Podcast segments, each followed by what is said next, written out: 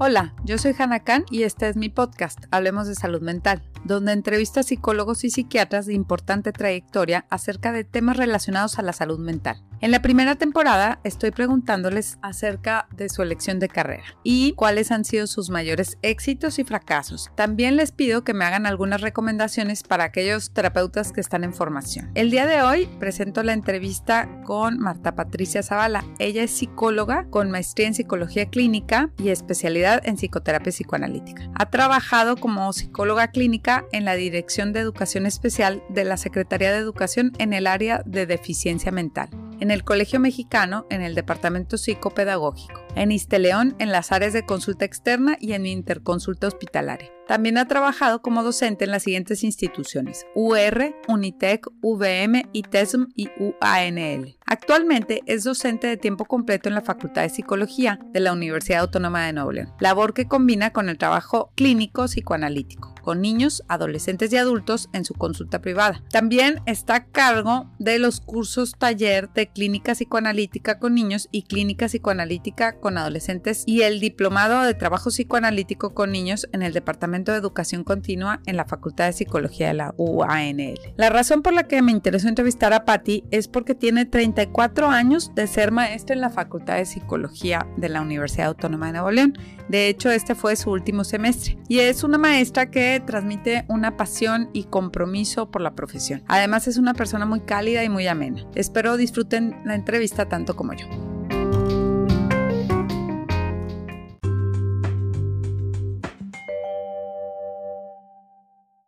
Bueno, pues aquí estoy con Patti Zavala, que es un gran honor para mí tenerte en el podcast para platicar un poco acerca de tu larga trayectoria como psicóloga y como maestra también en la Facultad de Psicología.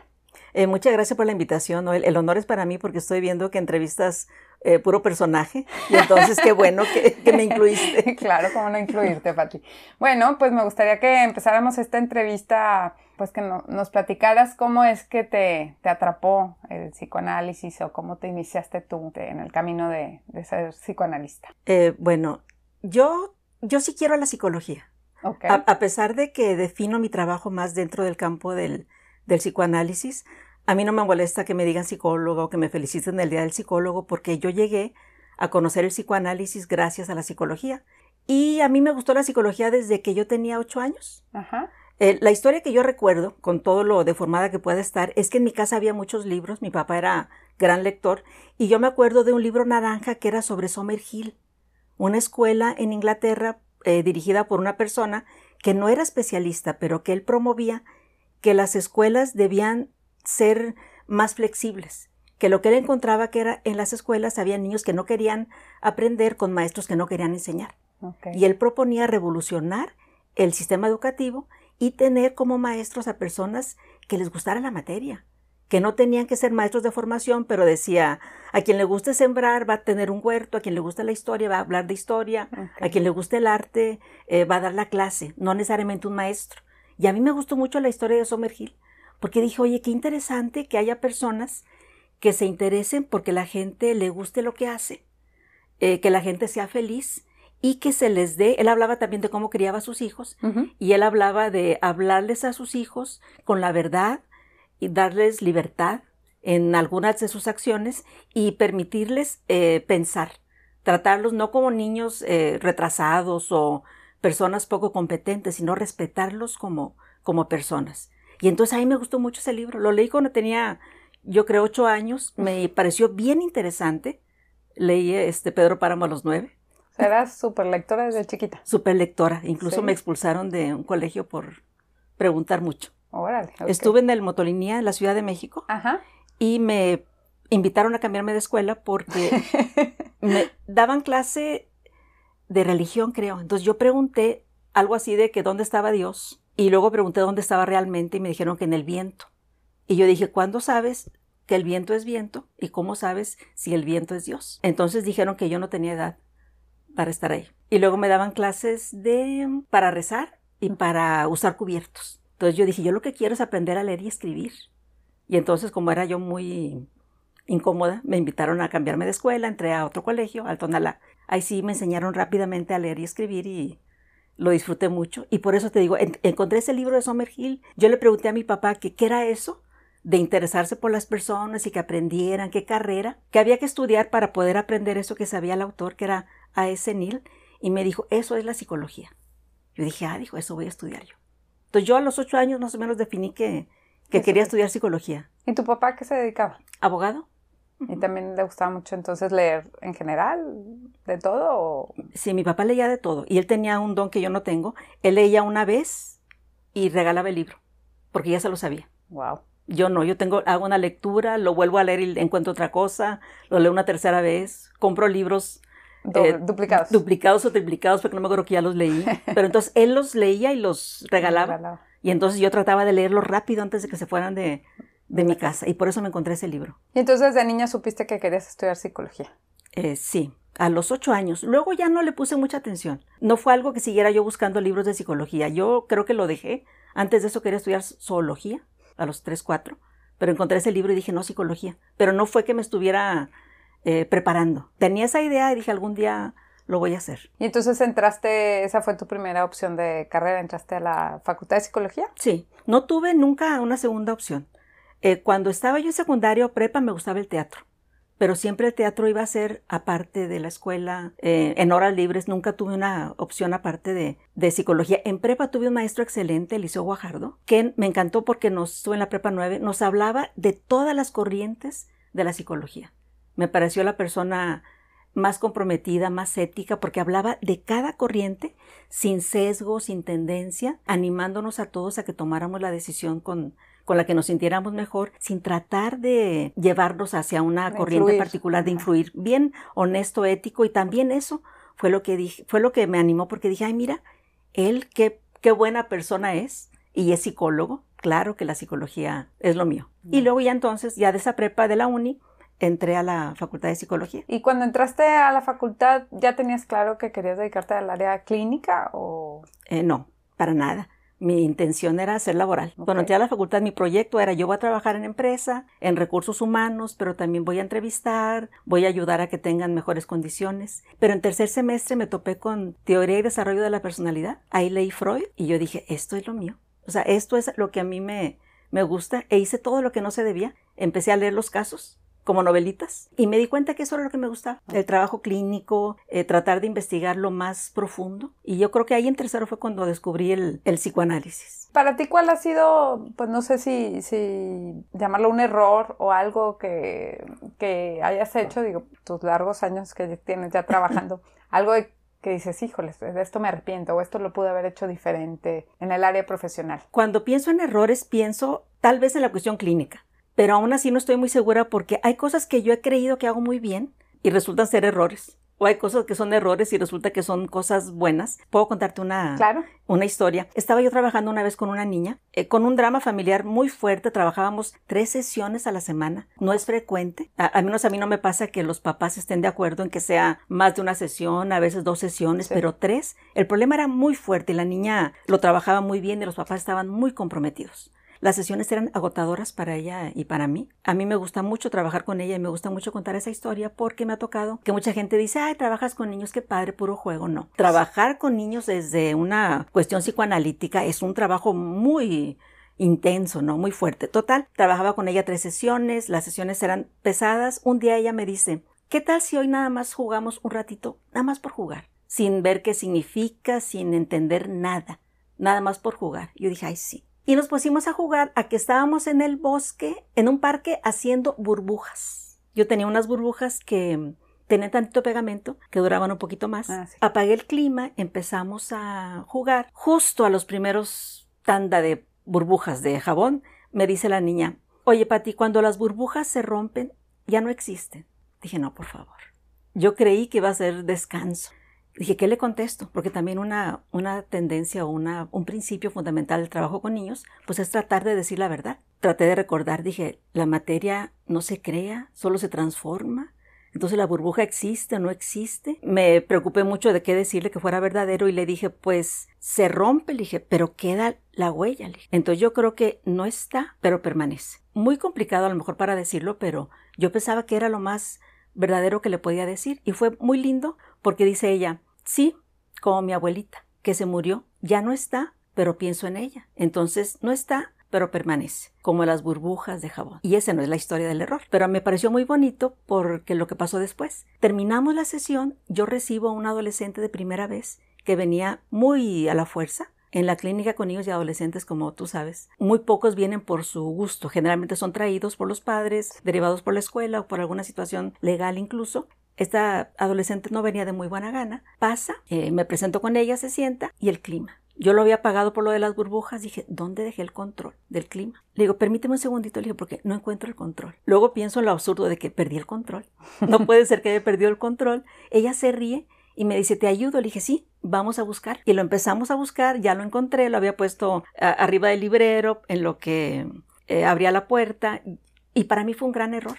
Dije, qué bárbaro, ¿cómo se me ocurre en una primera entrevista, perder el control de esa manera, cómo se va a sentir. Y ella llega a la siguiente y dice, me sentí tan a gusto, porque eres humana. Todos los terapeutas con los que había ido analistas se ponían en un papel de adulto, sabio, eh, tratándola como alguien que no sabía nada, dijo, y tú me pediste que trabajáramos juntas en encontrar el control. Entonces digo, para mí ese fue un error, pero resultó ser algo bueno. Pero si me pongo a pensar eh, seriamente en lo que es un error, en lo que para mí es un error, creo que fue no haber escrito las sesiones o mi experiencia clínica desde el inicio. Creo que eso es algo que debía haber hecho, aunque no, no para publicarlo, pero cuando menos para ir viendo cómo iba trabajando, para ir viendo cómo iba cambiando la técnica o cuáles eran los primeros problemas con los que los niños eh, llegaban a mi consulta, cuáles son con los que llegan ahorita para poder hacer un recorrido eh, me hubiera gustado, y debía haber tomado notas o, o, haber escrito más. Para tener un registro. Para tener un registro. Sí, de eso sí pienso que,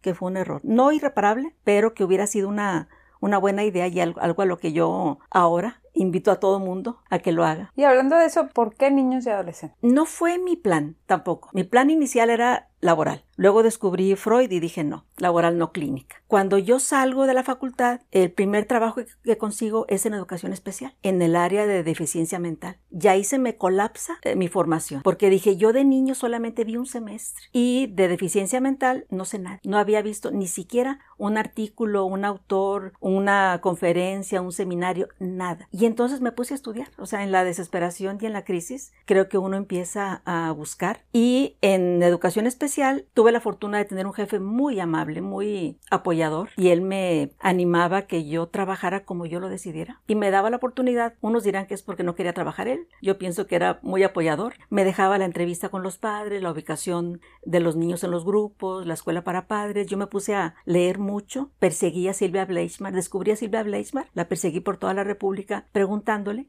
y me pasó que en mi consulta también empezaron a llegar niños. Los primeros niños con los que trabajé eran niños con vitiligo, que fue también para mí otra, otra área a investigar. Tampoco sabía nada de psicosomática, entonces me puse a leer mucho de, de psicosomática. No fue algo, no fue un plan que yo tuviera. Empecé a trabajar con niños por mi trabajo, por mi consulta y también así fui trabajando con adolescentes. Luego ya se convirtió en un proyecto. Luego ya me di cuenta que eh, leyendo y viendo mi trabajo clínico, que los niños y adolescentes son los más desamparados, los más incomprendidos y que sí era bueno que tuvieran un espacio en el que pudieran hablar. Y también se convirtió en mi causa de dar esas materias en la facultad ya que me dediqué a la docencia. Eh, yo no sé si las pedía o, o me asignaron esas materias, pero sí me dedicaba a trabajar esos temas. Para ti, ¿cuáles han sido cambios que has observado en tu consulta, en los problemas que tienen los niños de ahora y los que tenían los niños de antes cuando tú iniciaste tu, tu carrera? No, no sé si los problemas de los niños hayan cambiado. Yo siento que ha cambiado la demanda de los adultos sobre los niños. Para mí los problemas de los niños siguen siendo el sufrimiento, o sea, el sufrimiento de los niños, pero lo que yo creo que ha cambiado es que hay mucha prisa hacia los niños. Eh, creo que los problemas de los niños son los mismos. Creo que ahora lo que veo es que se les da menos oportunidad de ser niños. Se les exige mucho académicamente, socialmente y se les da menos tiempo para jugar. Una cosa que a mí me asusta mucho y que lo denuncio siempre que puedo es que en las escuelas ya no se les deja jugar.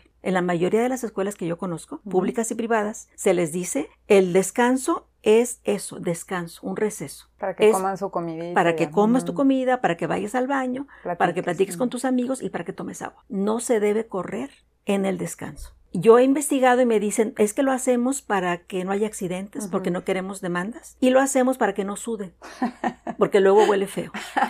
Pero entonces, la inseguridad, las escuelas que no te dejan jugar, eh, las pocas horas de convivencia, creo que los niños están cada vez más contenidos y entonces están cada vez más sintomáticos. Pero esos síntomas no tienen que ver exactamente con conflictos psíquicos de los niños, sino que tienen que ver con cuestiones de manejo. Entonces yo, yo la diferencia que veo es que antes había una consulta con los niños porque realmente había un problema grave o un sufrimiento que los padres pensaban. Ahora no. Ahora hay un síntoma eh, de que el niño es inquieto y lo llevan a consulta porque tienen menos tolerancia hacia las manifestaciones normales de los niños. Y en esa parte pues sería importante también el aspecto como psicoeducativo para ti, o sea, el trabajo con los papás. Sí, a mí me parece bien importante el trabajo con los papás y no solamente con los papás, con la comunidad. Yo creo que esto tendría que trabajarse mucho socialmente, difundirse. A mí me gusta mucho colaborar con los periódicos eh, porque pienso que esa pequeña notita con la opinión de una persona con experiencia, puede ayudar a que los papás reflexionen sobre eso. Los papás, los maestros y en la consulta. Y lo más que se pueda eh, difundir en la comunidad, esta cuestión de, de, respetar a los niños. Sí, de sus necesidades. De sus necesidades, sí. Y no interpretar todo deseo del niño como un capricho, que eso pienso que es algo que, que sucede mucho. ¿Y qué, qué es lo que más satisfacción te ha dado en tu trabajo? Este, ¿en, cuál de los dos? bueno, ¿qué te parece primero en, la clínica? que A mí, de trabajar con niños, a mí me parece fantástico ver el cambio que puede haber de una sesión a otra. Con adultos también uno puede ver cambios muy rápido, pero con los niños es eh, fantástico, increíble eh, maravilloso cómo puedes ver los cambios tan rápido en los niños. Me parece que eso es algo que anima mucho en la clínica con niños, pero que luego también puede ser muy decepcionante cuando precisamente por ese cambio los papás dicen ya no lo vamos a, traer, ¿no? Por eso tiene sus, sus pros y sus contras. Y también me gusta mucho cuando papás que lo traen a los niños eh, muy poco dispuestos o muy desconfiados, que al cerrar un proceso, que estén contentos o agradecidos con el cambio, o que los mismos niños hablen. A mí me gusta mucho eh, un momento del análisis cuando el niño recuerda. ¿Te acuerdas cuando empecé a venir? ¿Y te acuerdas que no quería venir? ¿Y te acuerdas que no entendía eso? Entonces, a mí me parece muy satisfactorio cuando el niño hace el recuento porque significa que ya lo ha entendido y ha visto que tiene un sentido hablar y que también ese niño se va a posicionar frente a los padres o frente a la sociedad hablando, argumentando. Entonces yo creo que, que esa es una contribución que uno ve a la vida del niño y que también tiene un efecto social, que se ciudadaniza esa posibilidad de hablar. ¿Y en tu trabajo como maestra, cuál es tu mayor satisfacción? Eh, una, una alumna dice que mm, el capital humano que uno ha atesorado, que uno ha ido acumulando, me, me gusta mucho cuando los veo los siguientes semestres. Cuando yo les doy clase, a lo mejor a veces me desanimo y digo, eh, no están leyendo, ¿qué les pasa? Pero hay semestres después que veo cómo citan el trabajo eh, que habíamos hecho en clase. A mí me impresiona cuando una alumna me dice o escribe, ah, sí, se parece a lo que nos dijo en quinto semestre, en octavo. Y les digo, ¿a poco me estabas poniendo atención? Porque parecía que no me estabas poniendo atención. Mm. Pero mm, recuerdo, y me recuerdo lo que yo misma digo en las clases y lo que les digo a los papás, hay un tiempo de latencia. Lo que tú le dices al adolescente parece que no te está escuchando, parece que no te está entendiendo, porque va a tomar un tiempo en en procesarlo. Para mí la satisfacción es cuando dentro de la escuela recuerda algo que se le dijo en clase o cuando de los veo trabajando y pienso en el, en el capital humano y en lo que están haciendo en su trabajo. A mí eso me parece muy, eh, muy satisfactorio. Ya tienes 34 años dando clases en, licenciatura. ¿Y, a los alumnos cómo has visto el cambio en las generaciones? Yo, yo veo mucha diferencia entre las generaciones de antes y, y las de ahora, pero no quiero decir estas generaciones salieron mal. Creo que los cambios que estoy viendo también obedecen a todos los cambios sociales y políticos, socioeconómicos. Antes, estudiar creo que era visto como un privilegio. Al alumno le costaba sacar su calificación, tenía que esforzarse mucho y ahora yo creo que en la cuestión de los tiempos actuales lo que se busca es facilitar las cosas. Ver al alumno como cliente, que el cliente esté satisfecho y también hacer las cosas con el menor esfuerzo posible. Eh, los alumnos no les gusta mucho investigar, quieren las cosas que estén al tocar la pantalla, pero creo que no es solo de los estudiantes, creo que también es parte de la, de la sociedad que ya no se busca el esfuerzo. Entonces, antes creo que los alumnos se esforzaban por hacer un buen trabajo y ahora quieren pasar con el menor esfuerzo posible y el menor esfuerzo implica no leer, que eso a mí me, me preocupa mucho, pero creo que es una cuestión social. Yo tomé un curso hace tiempo en Unitec donde trabajé, que era de un autor que trabajaba el coeficiente de adversidad, que decía que nuestra cultura es muy difícil ahora, que antes la vida era más fácil y que ahora es más difícil y que la persona tiene que enfrentar muchas adversidades desde que inicia su mañana en lo que llega al trabajo y que las personas y diseñó un instrumento para medir el coeficiente de adversidad. Cuando nos relataba las, las cosas que él consideraba adversidades, a mí me parecían denotar una poca tolerancia a la frustración. Decía, por ejemplo, te levantas, vas a desayunar y no hay leche. La primera gran adversidad de tu mañana. Nosotros lo escuchábamos y decíamos, ¿cuál adversidad? Desayuna otra cosa ve al Oxxo, compra algo. Hazte un huevito. Hazte un huevo. O sea, no es una adversidad. Y entonces él enumeraba y encontraba que enfrentaba siete, ocho adversidades en lo que llegabas al trabajo. Entonces decía que había que contratar a personas que tuvieran un coeficiente alto ante la adversidad o tratar de hacer la vida más sencilla.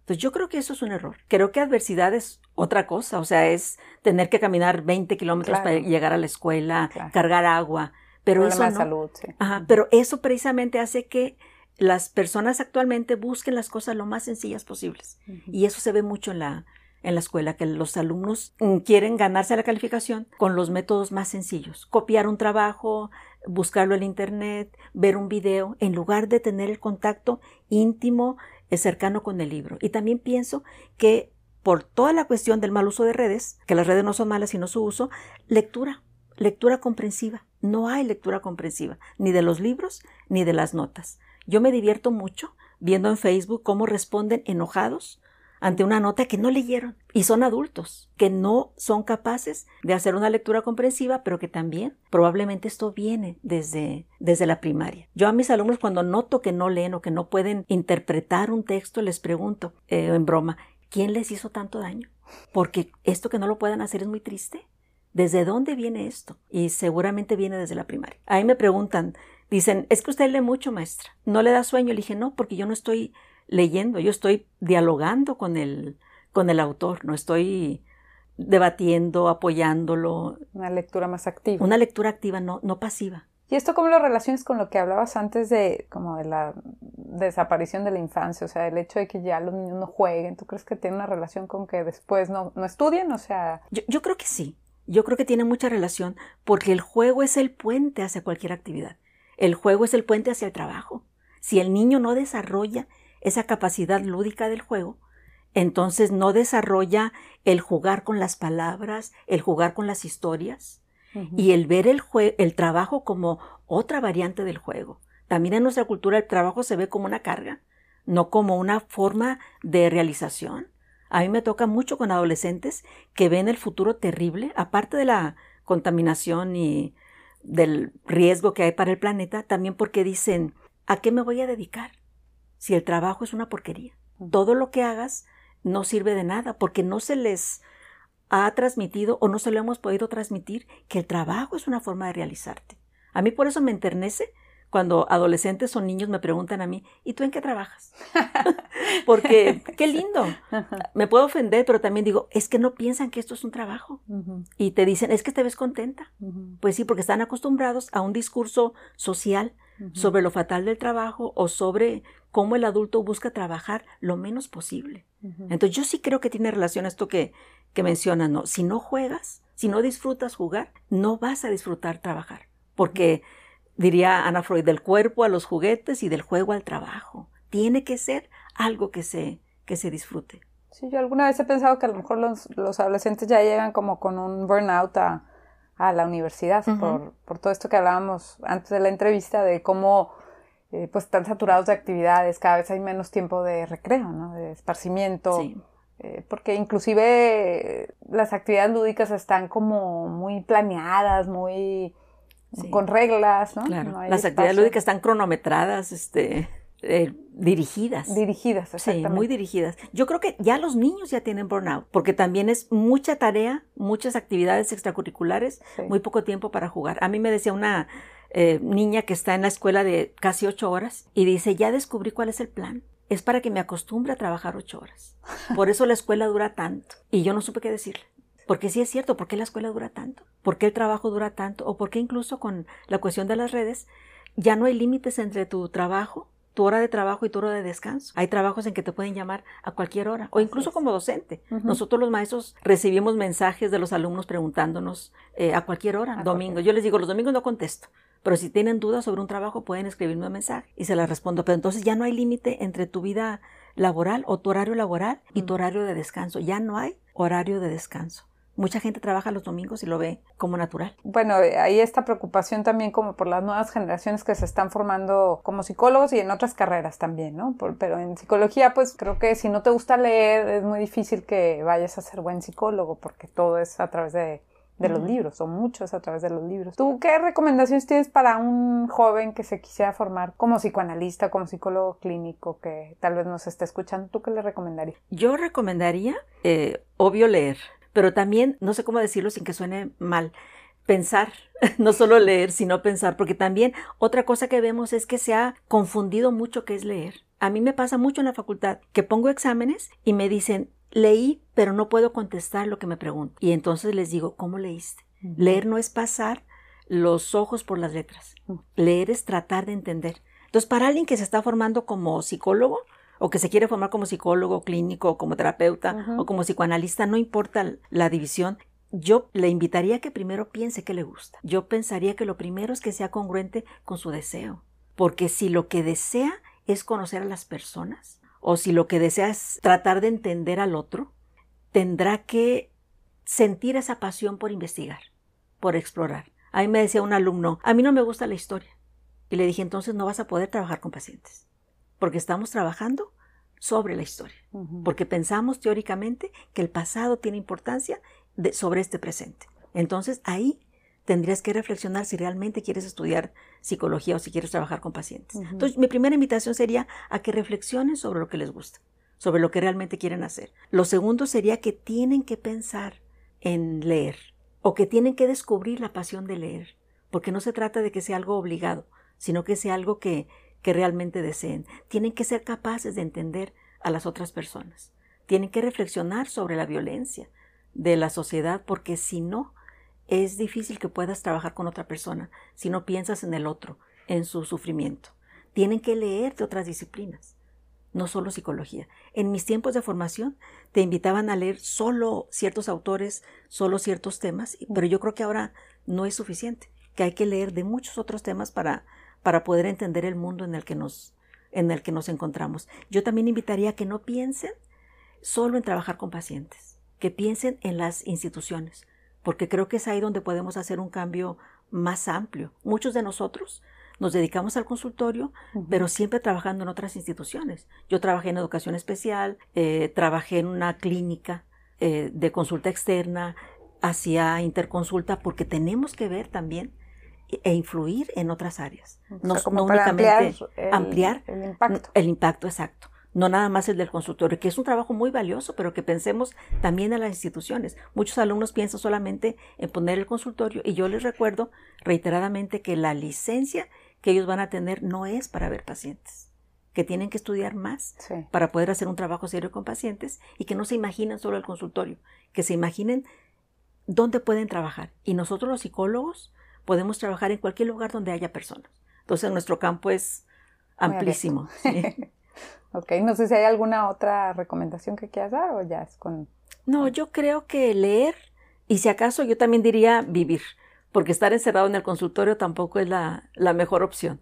Eh, también pienso, si, si disfrutas tu trabajo, eh, también eso te va a permitir disfrutar tu vida o viceversa. Si disfrutas la vida, vas a disfrutar el trabajo. No se trata del aislamiento, se trata de la vinculación con todos los aspectos de la vida. Pati, te agradezco mucho que hayas aceptado venir a, platicar conmigo. Este, me gustó mucho la entrevista. no, te agradezco cosas bien, bien importantes. Te agradezco este. mucho la invitación y, me da mucho gusto volver a verte después de nuestros tiempos de, sí, como de la 20 años, yo creo. Sí, muchas gracias. gracias a ti. Esta fue la entrevista con Marta Patricia Zavala, quien cumple 34 años de ser maestra de tiempo completo en la Facultad de Psicología de la Universidad Autónoma de Nuevo León y justo este verano se está jubilando.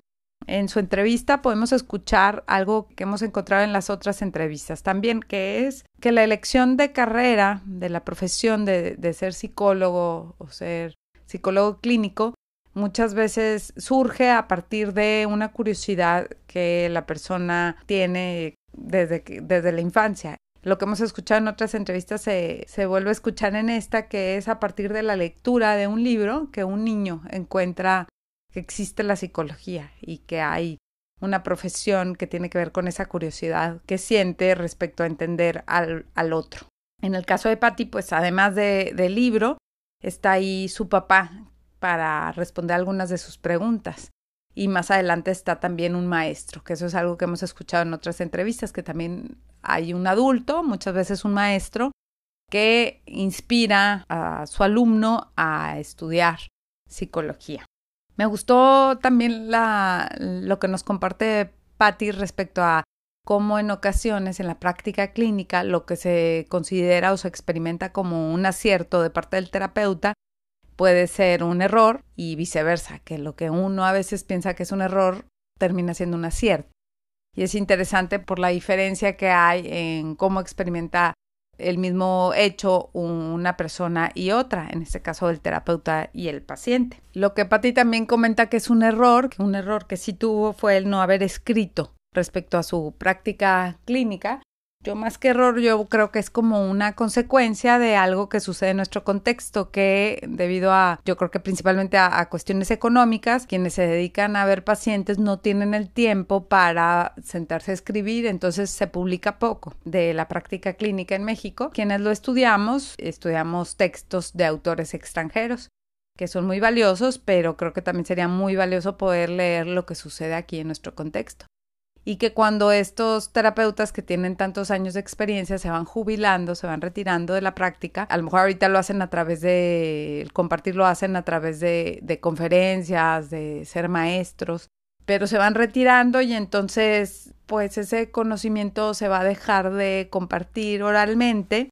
y puede ser que mucho se pierda. Creo que esa es también mi principal motivación al hacer este podcast, es poder registrar algo de esa experiencia y poderla compartir para futuras generaciones o para estudiantes que a lo mejor viven en otras ciudades y que pues no tienen ese contacto con, con estos maestros que tienen mucha experiencia y que nos pueden compartir eh, muchas cosas muy valiosas. La preocupación de Patty, como que ella dice que tiene la causa de los niños, que ella alcanza, ella nos comparte que de niña vivió una injusticia al expulsada de un colegio por tener una curiosidad infantil que incomodaba a los adultos. Ella creo que a lo mejor se identifica con esa parte de los niños que son tratados injustamente porque algo que le preocupa mucho es que los adultos estamos tomando decisiones que impactan de forma negativa a los niños en las escuelas y en las familias, por ejemplo, en el tema del juego, que cada vez los niños tienen menos espacio para jugar, menos tiempo y menos espacio para jugar. Y esto pues tiene repercusiones en, la salud emocional de los niños. Dice Patti que actualmente en su consulta ella ve niños que tienen síntomas que no tienen que ver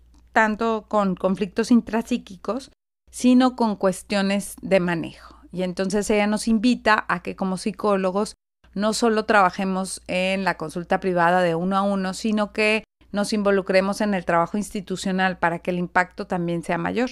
Ella dice que trata de no desaprovechar oportunidad de hablar de estos temas por ejemplo, con una nota en el periódico porque considera que a lo mejor eso puede ayudar, que también hay una como función psicoeducativa que se puede hacer con la población para ayudar a entender y a estar mejor informados respecto a las necesidades de los niños. Y bueno, también creo que la otra recomendación que hace para los estudiantes de psicología, además de leer activamente, dice que ella dialoga con los libros más que, que simplemente leerlos, pues dice que es también vivir.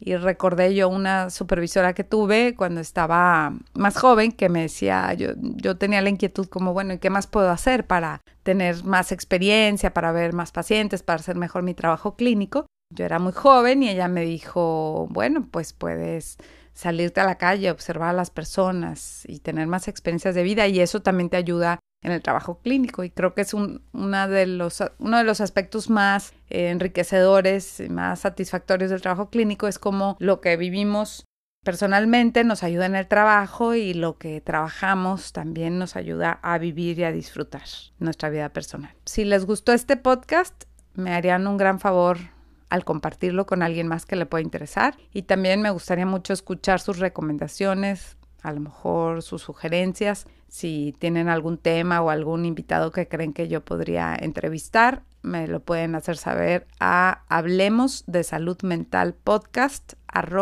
gmail.com. Yo soy Hannah Khan. Gracias por escuchar.